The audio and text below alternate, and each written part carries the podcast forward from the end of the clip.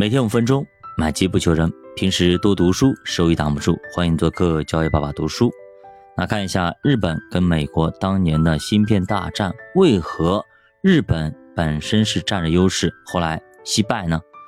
美国当时本想着靠技术创新另辟蹊径，弯道超车。他研制出了二百五十六 K 内存，而日本那边很快也批量上市。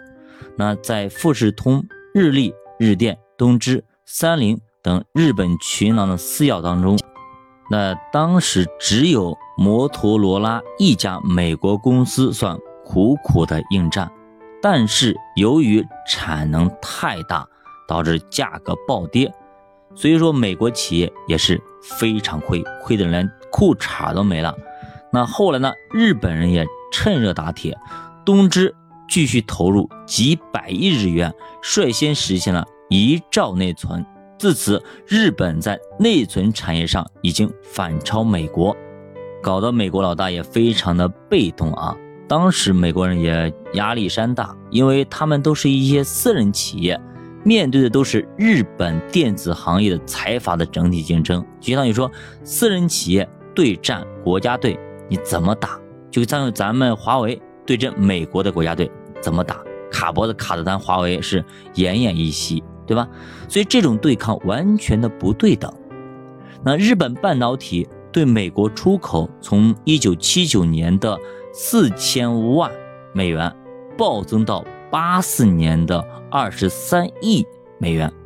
那一九八六年，日本更是半导体行业的霸霸主啊，直接反超美国啊。一九九零年。全球十大半导体行业啊企业，日本占了六个，那前三名分别是日电、东芝和日立，美国人直接给干趴下、干懵了啊！怎么回事？小日本怎么这么厉害？那在八十年代，美国半导体企业也非常惨淡啊，像超威利润下滑三分之二，英特尔裁员两千人，IBM 出手救援才没有倒下，而日本富士通。竟然提出要收购仙童，这就直接刺激了硅谷的神经。我靠，你干嘛把我们硅谷买下来吗？搞得美国非常没面子啊！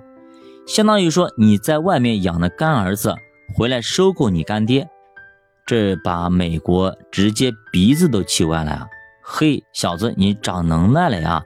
本来呢，我想养养你，哎，给我帮忙呢，结果好嘞，你把我的亲儿子都干趴下了，然后呢，现在呢？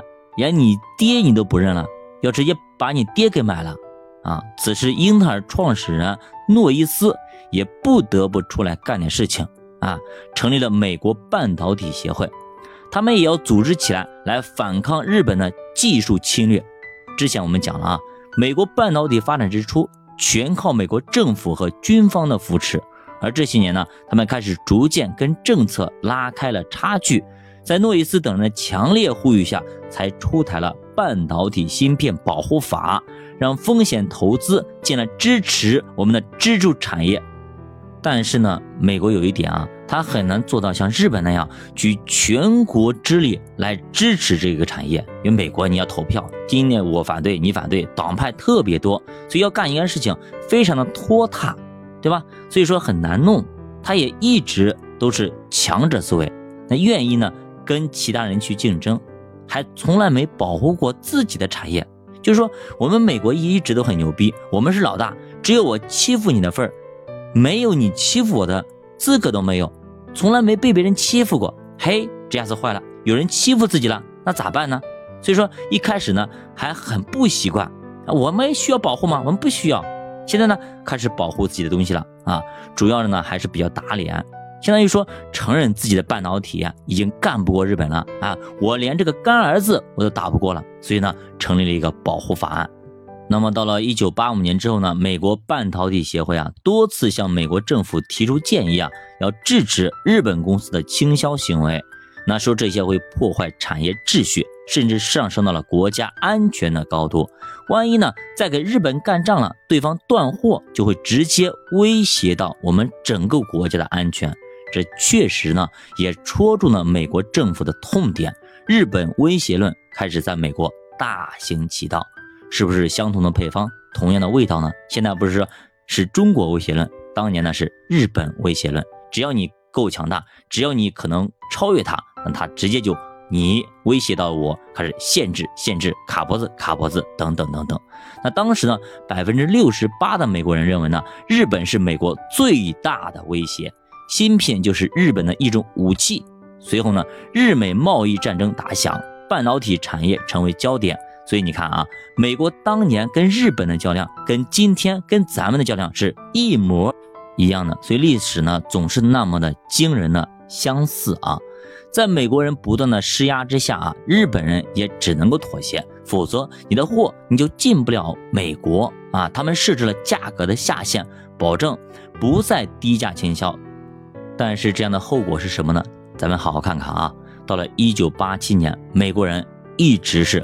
不依不饶，说日本啊，你没有遵守咱们的三零幺条款，要对日本出口到美国的芯片加征百分之一百的惩罚性关税。兄弟们啊，本来卖一万块钱的，直接涨涨价两万块钱，收税收一万。美国也否决了富士通收购仙童的计划，这些妥妥的流氓行为啊！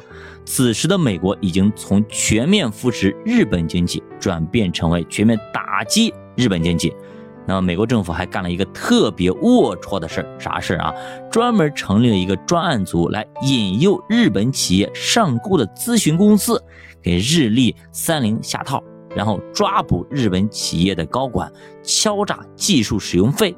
嘿，这就是有点仙人跳的意思了。咱们好好想想，所以咱们是不是也干过这事？利用加拿大去扣押了咱们华为任正非的女儿。孟晚舟女士是不是同样的配方，同样的味道啊？所以美国人一直干着很龌龊的事儿，日本人一直还津津乐道。那美国呢，也用了这一招来对付过欧洲，对付过亚洲，到底是谁，谁都清楚，对吧？所以说你看看，美国人不要 face 不要脸啊！在搞完半导体之后呢，八五年日美还签订了广场协议啊，著名的广场协议，兄弟们！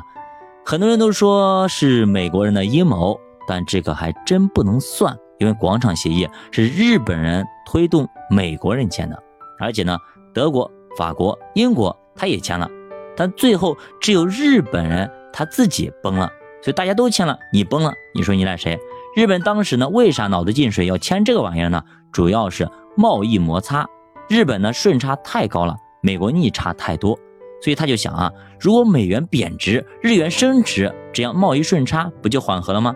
当时日本还是太嫩啊，经济学没学好啊，常识不懂。当时日本呢，实在是也没啥需要在美国买的，哎，我也不会从家里买，签就签。所以贸易呢平衡，他一直很头疼，所以才想到了这个馊主意。看他的如意算盘真的是打对了还是打错了呢？如果日元大幅升值了，它贸易虽然说降低了。但是你得想想啊，你本币它值钱了呀，你日元升值了，也就是说你能去美国买买买了。他这样想的，我日元不是值钱了吗？我买买买，把你们整个华尔街买下来，把美国买下来，他是这样想的。那他如意算盘能否打成呢？咱们下节继续接着讲，小白读书陪你一起慢慢变富。咱们下节再见。